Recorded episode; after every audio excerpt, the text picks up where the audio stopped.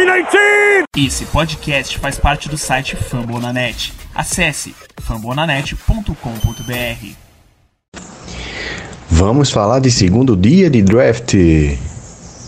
Meu nome é Paulo Chagas e está começando mais um Lambo Leapers podcast.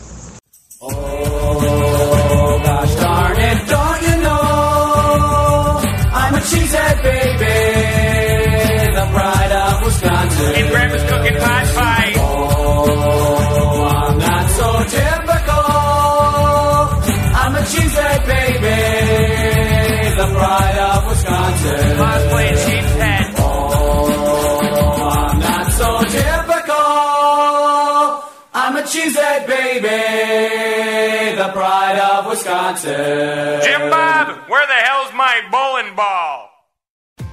E para apresentar a mesa de hoje, é, para falar do segundo dia do draft, um, um dia que eu considero que tá, foi bem mais leve aí pro, pro, pro Packers.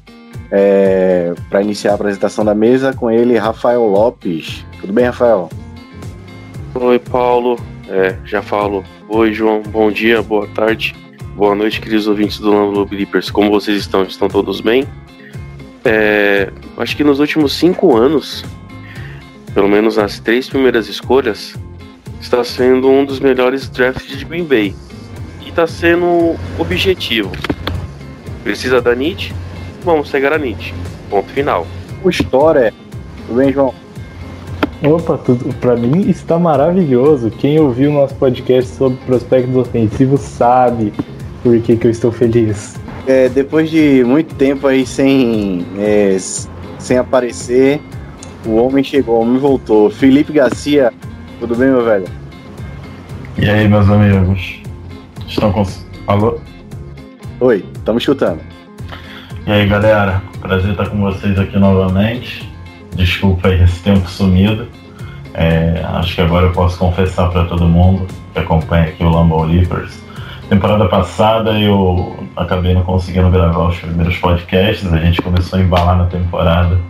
E aí eu achei que gravar o podcast podia dar algum tipo de azar e tentei manter aí a, a sina, mas infelizmente a gente bateu na trave de novo. Então, de volta, sempre um prazer.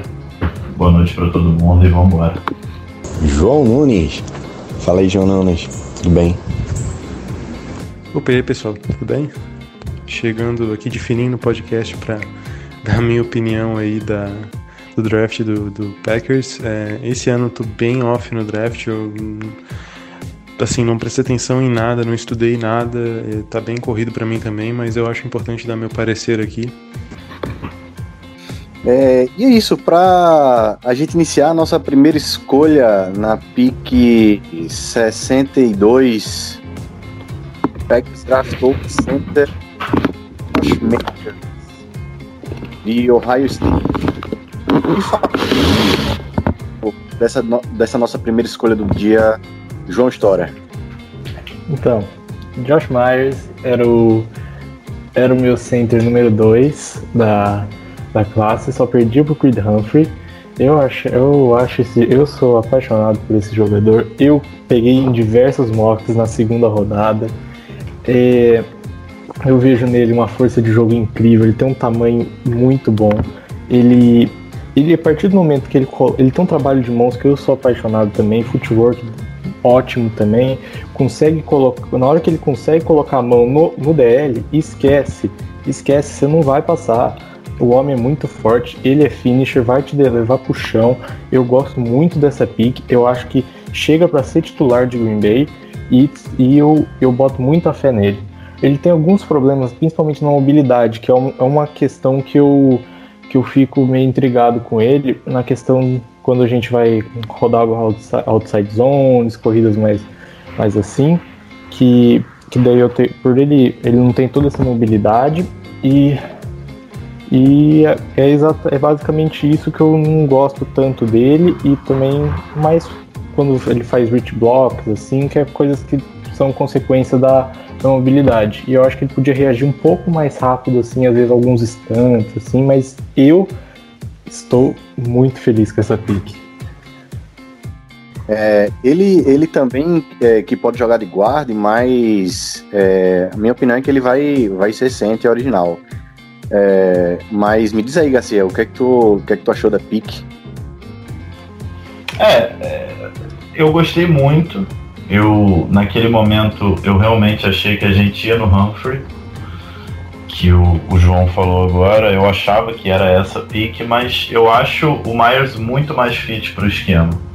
Eu acho que ele é um cara que, assim, ele tem. Eu vejo muita liderança nele, e a gente está num momento de transição, né? Eu acho que não só para contribuir hoje, como com o Rodgers, mas para ser um cara que vai dar muito suporte e ajudar muito na transição para o Lodge, né? Daqui, enfim, a gente não sabe quando, mas aí para as próximas temporadas, de auxiliar em leituras, em, em, em bloqueios, enfim, em ajudar a ler a defesa, né? Que para mim sempre foi um dos grandes problemas do Love quando ele como prospecto. Então assim, eu gostei muito do Myers. Eu gostei muito do fato dele ser um cara que pode contribuir na primeira semana. Isso era uma coisa que a gente cobrava muito, né? Esse prospecto que vem e aí a gente desenvolve, a gente não sabe o que esperar. Eu acho que ele está pronto para jogar, ele chega pronto para jogar e ele livra a gente de uma possível é, improvisação e mexer a linha e mexer na linha em coisas que a gente viu que funcionaram muito bem nessa temporada. Então assim, eu tinha muito medo da gente pegar e mover o Patrick, que ainda que eu acho que tenha tido um ano muito sólido, eu não confio na posição, né, eu não confio nele para jogar de center, e aí a gente teria que ou mover o Patrick, ou jogar o Patrick para left guard, botar o Rooney de right guard, aí jogar o Jenkins de center. O Jenkins é um cara que tem um potencial enorme para ser all pro de, de guard, então assim, eu não gosto dessa coisa de mover a linha. A gente atacou a Nid, achou um grande talento sem precisar gastar nenhuma pick para isso. É, eu acho que foi uma ótima adição e um fit para o esquema maravilhoso. Eu acho que ele se encaixa como uma luva. Rafa, o que é que tu tem para complementar sobre essa, essa pique do, do Josh Meyers? É, tudo que já foi falado dele, o Garcia e o João já falou. É, só complementando, é muito bom para mo mostrar o nosso queridíssimo quarterback Aaron Rodgers que não esquecemos dele. Mas precisamos das needs de Green Bay. Qualquer uma das needs, center, por causa do Corey Lindsey, que muito certo foi ganhar 14 milhões ano no Los Angeles Chargers. E como o Garcia falou, ficar movendo a nossa linha ofensiva ia ser muito ruim, que é, foi, uma, foi acho que o ponto forte de Green Bay. Mesmo com a perca do Bakhtiari, continuou forte. E não precisava inventar a roda. Precisava do center, tinha Josh Myers disponível, que é um excelente fit, como o João falou, é aquele cara que no primeiro impacto já consegue derrubar defensive lines. Tem um problema de, por exemplo, um outside linebacker, um pass rush vindo no bull rush pode ser um problema para Green Bay, mas isso daí pode ser treinado. Mas era need, center, Josh Myers disponível. Nada mais justo que draftar o cara. É, eu, eu vou roubar um pedaço de uma fala do, do Gacinho, dos grupos que a gente participa juntos é, que, cara, esse, esse, esse, esses dois, esses três picks aí do é, é, um certo, um certo alívio pra gente, torcedor, porque são, são picks que chega para jogar, né? Chega para ser estar. Então, a gente tinha esse, esse tem esse entre aspas esse problema em Green Bay de draftar para desenvolver. É, sem falar no, draft do ano passado, que foi totalmente uma coisa bem pro futuro, assim. Então, cara, muito feliz aí pelo Josh Myers. Como o João tava, é, gostava muito da, da, da dele, assim, na, no segundo round. E coloquei ele em alguns mocks meus. Mas é isso, né? É, a respeito das nossas escolhas. E, bom, já houve o podcast do primeiro dia. Né? Green Bay selecionou Stokes, cornerback de Georgia. É, Acho que o pessoal já comentou bem o que tinha de ser comentado. Como eu não acompanhei, basicamente eu fiquei sabendo justamente na hora, eu fui pesquisar o jogador e, e fui ver mais ou menos o nosso no nosso time mais ou menos como é que ficaria. Considerando as circunstâncias, eu acho que Green Bay fez uma escolha sólida na primeira rodada. Né? Acho que está dentro dos, das expectativas, digamos assim. Green Bay tem uma ilha no Jerry Alexander, que é um cara que consegue flexionar legal e a gente tem uma habilidade de mente nele, um cara muito agressivo, faz uma aproximação muito boa no box também. É, Kevin King, o Kevin King está com um contrato baixo, acaba sendo um corner de apoio e a manutenção do Chandon Sullivan que fica no slot.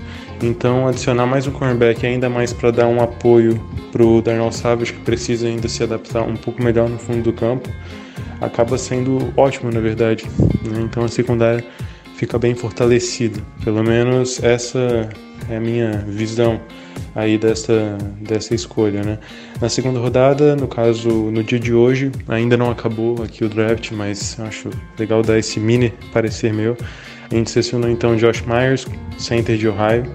Acho que, como o pessoal comentou no nosso grupo lá do Lambeau Leapers no WhatsApp, é, basicamente é um, tem um parâmetro ali com um Elton Jenkins, né? A gente acabou então perdendo o Corey Linsley e vão fazer uma mudança do Elton Jenkins já para pegar de center seria algo para no mínimo arriscado, né? Apesar de que eu não duvidaria de o Elton Jenkins desempenhar bem no meio da linha, mas seria um pouco de irresponsabilidade, digamos assim, né, de Green Bay, que teve uma boa linha no passado, já mudar desta forma, né? Porque daí duas posições seriam atingidas e o miolo da linha é fundamental para a manutenção do nosso jogo. Né? E, bom, então, nas circunstâncias, considero sim que, que a pick foi sólida, muito sólida também. E é, para falar na a segunda escolha do Packers aí no dia, na terceira, na terceira rodada, o Packers faz um, um trade-up para 85 para draftar o wide receiver Amari Rogers. E aí, Garcia, o que é que tu tem a falar sobre, sobre esse, esse, esse novo alvo aí pro, pro Aaron Rodgers? É, Paulo, assim, eu sei que lá no teu subconsciente você fez isso um pouquinho de propósito, você sabe que eu, que eu devo ser o que tá menos hypado com a pique. É, então, eu não vou eu não vou fazer muita politicagem não era o meu wide receiver preferido naquele momento.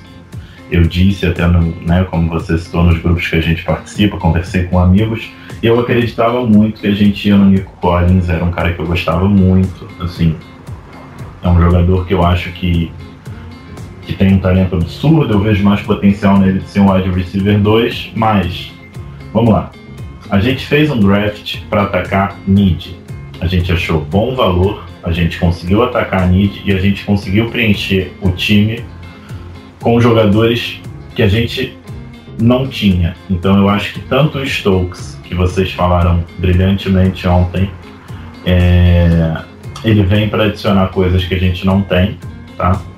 É, o Josh Myers é um cara extremamente atlético na posição de center. Eu acho que ele até é mais atlético do que o, o Corey Linsley era. Eu acho que ele tem muito potencial de subir para o segundo nível. Eu acho que ele tem agilidade, acho que ele consegue, enfim, atacar a linha defensiva como o Lindley às vezes não conseguia, principalmente no trabalho terrestre. É, e o Amari Rogers me lembra muito Randall Cobb. Eu acho que ele tem um potencial de ser um gadget absurdo é um fit maravilhoso para o esquema do Neto LaFleur. Eu olho para o Amari Rodgers e eu vejo o LaFleur com um sorriso de orelha a orelha. Eu acho que ele pode funcionar um pouco como slot e ele pode muito bem fazer o trabalho do, do, do que a gente imaginava que o Tavon tinha a fazer, com um pouco do que o Tyler Irving fazia. Eu acho que ele tem potencial para funcionar por dentro, ele tem potencial para correr um jet sweep, um end around. É um jogador que eu gosto. Assim, ele tem um motor legal, eu acho que ele tem aquela coisa né, do, do fogueteiro, sabe? É, foguete não dá ré, né? Só que eu não acho que ele é muito veloz, eu acho que ele é mais ágil, sabe? Mas assim, é uma coisa totalmente diferente das torres que a gente tem em Green Bay, né? Com, com Devin Funches, com Valdez Scantling, com St. Brown. Enfim, é, não é, um, não é uma pique que me enche os olhos, eu não tô, nossa, conseguimos um wide receiver ou wide receiver, eu não vejo ele endereçar a posição de wide receiver 2, mas eu acho que ele é um cara que chega e novamente, impacto imediato, semana 1 um ele começa, ele joga, ele produz, eu vejo muito potencial, ele é o segundo jogador nessa classe de wide receiver com mais jardas após a recepção, né? Isso é muito legal, ele só perde para o Devonta Smith, então é um cara que vai fazer o ataque andar, dá uma opção no meio do campo, né, auxilia ao mesmo tempo que ele auxilia o, os dois wide receivers abertos no outside, ele consegue ajudar um pouco o Tyrande a criar mais mismatch no meio do campo. Assim, eu consigo entender, gosto da pique é, e acho que é adição de talento. É, eu penso que hoje resolvendo todas as questões com o Aaron Rodgers, nós somos um time muito mais forte que nós éramos na quarta-feira. Eu acho que nós conseguimos endereçar tudo muito direitinho para tapar os buracos no time, sabe? Eu acho que isso é indiscutível. Um, olha, eu, eu gosto muito do Mario Rodgers, eu, só que antes de eu, de eu chegar no próprio Mario Rodgers, eu gostaria de falar de outros nomes que de outros wide receivers estavam disponíveis na board que poderiam ser poderiam que poderiam ser pegos também. Um, como o Garcia falou, o Nico Collins. O Nico Collins eu acho que é um cara. Eu, eu, eu acho que talvez ele seja o melhor jogador que o Amari Rodgers, assim, como o melhor prospecto, mas eu não vejo ele ser tão fit para Green Bay assim quanto o Amari Rodgers é. Isso eu, eu acho que ele pode ser o melhor jogador, só que o, o Nico Collins é um jogador de bolas contestadas, é um, não, é o, não é o cara que vai ter que vai ter não vai conseguir fazer aquele papel de true slot que igual eu vejo o Amar Rodgers fazer. Mas um, um, jogador que eu gostaria também bastante seria o Amon Hassan Brown. Eu acho que é um cara que seria muito bom, que eu gosto muito do route running e do release dele. Eu acho que para jogar no slot de Green Bay seria ótimo também, só que pensando como Matt LaFleur, eu acho que a a, um dos principais problemas de Amon Hassan Brown é justamente bloqueando, que é algo que o Amar Rodgers consegue fazer bem melhor, que é uma coisa que o esquema de Green Bay precisa que os wide receivers bloqueiem. Agora vamos falar de Amari Rodgers. Uh, o ataque de Clemson, eles usam muito screens, muita formação de bunches, como os Packers usam bastante. Ano passado usaram muito esse tipo de jogada e a gente não tinha um cara que seria que teria como especialidade principal isso. E cara, eu acho o Mario Rodgers um cara que vai ter um papel muito bom em Green Bay. É, eu acho, um, eu acho ele um jogador tough, como, como eu estava falando aqui antes, a questão da lesão, ele voltar, voltar para jogar em 2019, ele recuperou muito bem todos os técnicos elogiam muito ele, mas muito mesmo. Os técnicos de Clemson elogiam muito ele. Ele era o homem de confiança do, do Trevor Lawrence. Ele, na hora que a situação apertava, a bola ia para ele. Cara, eu gosto muito de Amar Rodgers e tudo que e o, o fit é perfeito. Eu acho que se, eu acho que se, te, se o Rodgers vai ser realmente um jogador de NFL, um jogador de impacto na NFL, ele não teria outro lugar melhor para o jogo dele do que Green Bay. E ele fala isso numa entrevista, né? É até legal, a gente pode tentar depois disponibilizar no Twitter essa entrevista. Ele dá uma entrevista há cerca de um mês atrás, mais ou menos, que eu, alguém pergunta para ele, desculpa, não sei quem é, mas alguém pergunta para ele aonde ele queria jogar e ele fala: Eu acredito que o melhor lugar para mim, o lugar que eu gostaria de jogar é o Green Bay Packers. Isso é bem legal. Uhum. Ele disse agora há pouco, assim, que eu estou vendo aqui, umas coisas estão saindo no Twitter, que ele. Que perguntaram para ele da situação do Rodgers, tudo. Ele falou que eu, não, eu, eu, eu tô ciente da situação, assim, eu, eu, eu ouvi as notícias, mas eu com certeza quero pegar passes do, do melhor quarterback e o MVP atual da NFL. E ele também citou que ele adora ver Devante Adams jogar. Então ele já tá jogando pra torcida também. E, e aí, Rafa, o que falar aí do amigo do Trevor Lawrence? Então, nosso querido Amari Rogers nessa temporada foi o melhor amigo de Trevor Lawrence. eu, como sou da área de dados, vou pegar as estatísticas. Nesse ano de 2020, o nosso querido Amari Rogers tem 1.020 jardas recebidas, tem 1.020 jardas de scrimmage. O nosso querido Trevor Lawrence lançou 3.153, ou seja, 32% das jardas lançadas pelo Trevor Lawrence, o destino era Amari Rogers. Se o cara que foi a nossa, se foi a pick 1 do NFL, que já é a pick 1 há muito tempo, mas o cara que virou a pick 1 da NFL confia no Amari Rogers, porque Aaron Rodgers não pode confiar nele também. Primeiro ponto. E o Trevor Lawrence teve um total de 24 touchdowns. Sete deles foi para Amari Rogers, 29%. Ou seja, a evolução da Amari Rogers foi indo de ano em ano. Como vocês falaram, em 2019 ele se lesionou. Foi o pior, foi o segundo foi o dizendo assim, foi o segundo pior ano da carreira dele que ele tá em, tem 4 anos do college, com 114 jardas, 580, 476 e esse ano 1020 jardas. Ele dobrou a quantidade de jardas que ele tinha comparando a 2018 a 2019. E é um belo prospecto para a terceira rodada. Todos os drafts que eu fazia, brincando, né, de Grand Cush, eu sempre pegava ele na terceira rodada. Sempre, sempre, sempre. E nós na live, né? Vocês na, todo mundo na live acertou a terceira pick para Mari Rogers. É como eu falei alguns minutos atrás. Green Bay foi para as picks. Ponto final. Não quis inventar a roda. Não quis fazer igual ano passado. E também dá uma arma boa para Aaron Rodgers, né? Porque o Aaron Rodgers, cara, sente muita falta de um cara estilo Randall Cobb. Sente muita falta Assim, Jordi Nelson já se aposentou, mas uma das imagens que mais mostram tanto que a Rogers gostava de Randall Cobb é o último jogo da carreira de Randall Cobb dentro de Green Bay em que o Rogers chora dentro de campo. Todo mundo sabe como a Rogers é. Tirando aquele momento, eu nunca vi a Rogers chorar dentro de campo. Alguém já viu? Pô, rapaz. É isso, eu acho que era um dos, dos wide receivers que estavam na lista. Eu acho que ainda eu colocava o St. Brown à frente do, do, do Amari Rodgers para esse, para esse, é, esse nível de escolha, né? Para essa, essa rodada. Seguindo os nossos relatores aqui de opiniões de draft, até porque, como eu disse, já não acompanhei. Então, Amari Rodgers, wide receiver de Clemson, é um slot, né, produziu bem nesse último ano. E, bom, eu sempre, desde o ano passado, queria slot para Green Bay, desde o Randall Cobb, na verdade. É, a gente não sabia como iria se adaptar ao esquema do Matt LaFleur, com, com depois que veio principalmente o Devin Fantes, apesar de não ter jogado, um cara mais físico.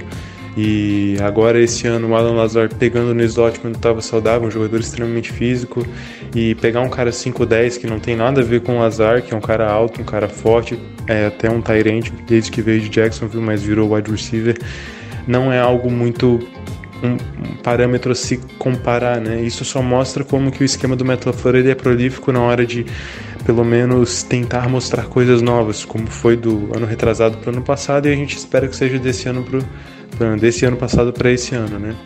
Então, uma pick com a Mary Rogers pode, na verdade, adiciona um contraste muito interessante, porque você acaba tendo então o Davante Adams, que é um jogador, é, bom, ao pro, não tem o que falar dele. Um, uma coisa que tem que permanece no elenco sendo aquele cara de fundo de campo, e é basicamente isso mesmo. E acaba tendo um slot confiável. Agora, pelo menos não digo porque nós temos o Lazar para jogar e fazer a função também de forma diferente, né? Não é que é confiável, mas é que a confiabilidade do esquema acaba, na minha opinião, aumentando pela, pela divergência das coisas, né? Então tem, digamos, uma dialética nisso daí, né? E Bom, então, considerando essas circunstâncias e até a nossa falha com o Dario Shepard, que foi um cara que lá quando veio, no, no, apesar de não ter comparação de talento, lá quando veio no começo do ano passado, eu acho no, no Practice Squad, uh, a gente adicionando um wide receiver assim para jogar no slot já me deixou feliz, só que como a gente sabe não deu em nada, o Packers até tentou insistir. E bom, no final das contas foi isso. E o, o Amari Rodgers é um cara que consegue pegar de running back.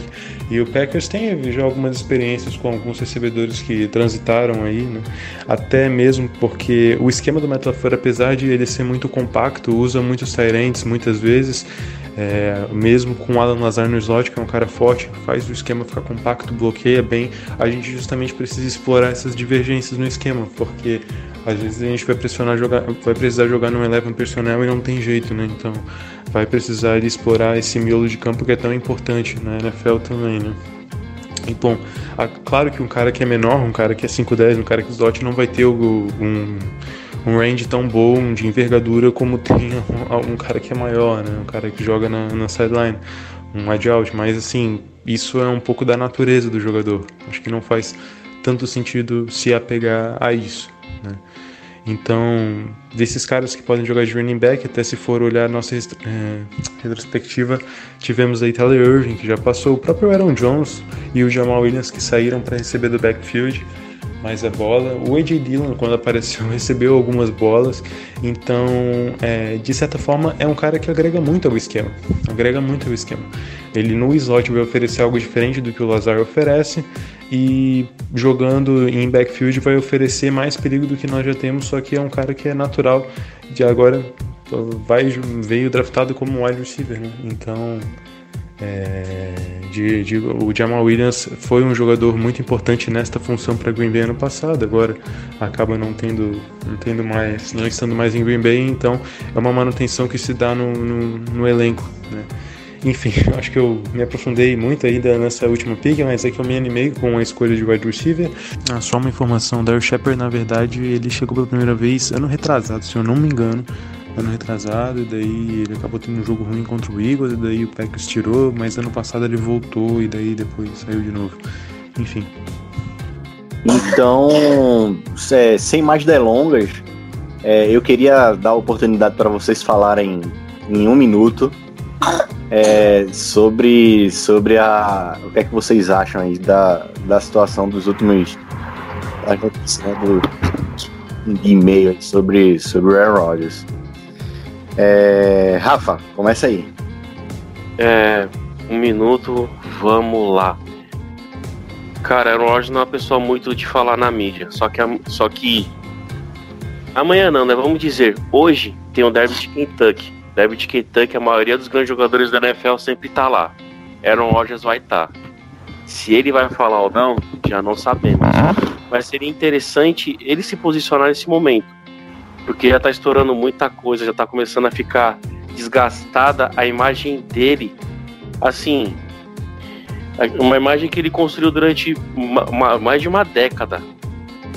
Tá parecendo que ele tá querendo fazer igual jogador de futebol, né? Que começa a se atrasar no treino, começa a faltar. Cara, essa não é a característica de Aaron Rodgers.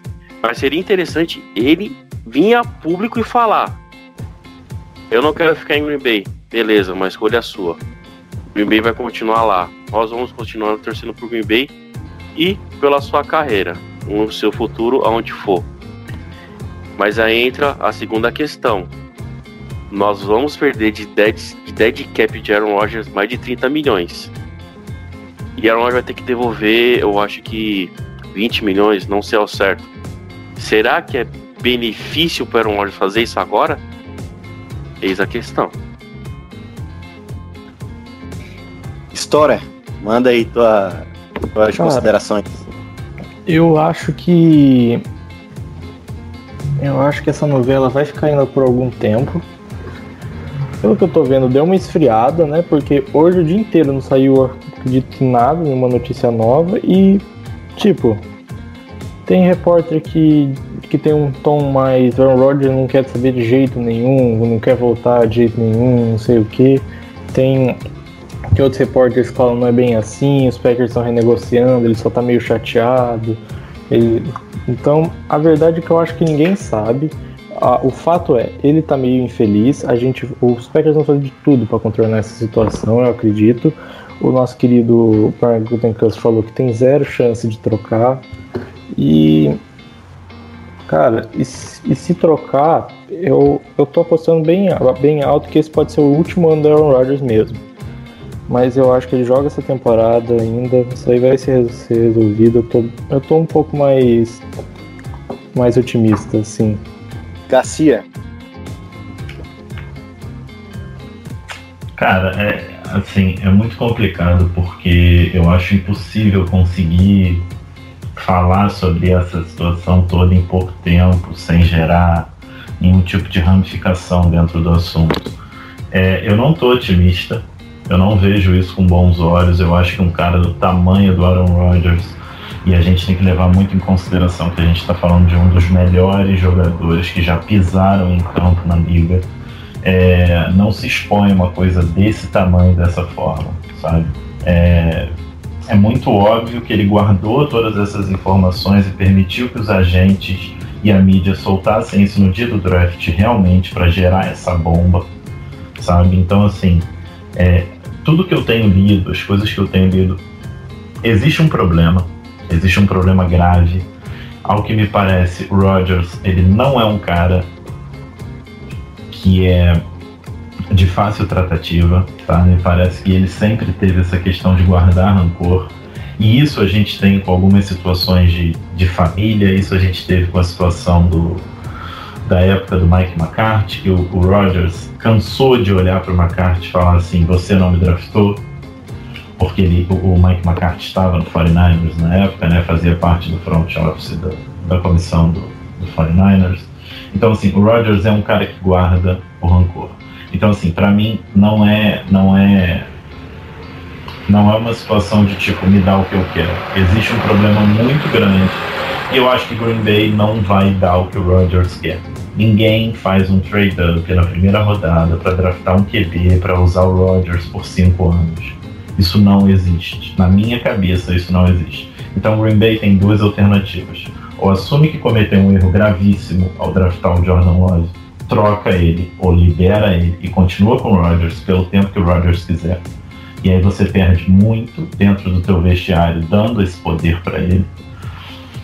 Ou você troca o Rodgers. Eu não vejo hoje uma situação onde o que o Rodgers quer é terminar a carreira quando ele se sentir à vontade para terminar a carreira. E não me parece que Green Bay está disposto a dar isso para ele. Então, assim, eu acho que ou vai acontecer uma coisa ou vai acontecer outra coisa. Eu poderia falar sobre uma série de coisas, sobre uma parte do amadorismo que eu acho de você ter um cara do tamanho do Aaron Rodgers na franquia e simplesmente fazer uma coisa pelas costas dele sem ter um diálogo prévio. Eu poderia falar sobre, enfim, sobre N situações. Só que hoje o que eu vejo é ou a gente troca o Love e dá o que o Rodgers quer, ou o Rodgers realmente não vai jogar. Essa é a minha impressão, baseada em tudo que eu li, no depoimento dos jogadores e um pouco que a gente né, conhece ou supõe da personalidade do Rodgers. Enfim, vamos torcer para que o melhor para a franquia.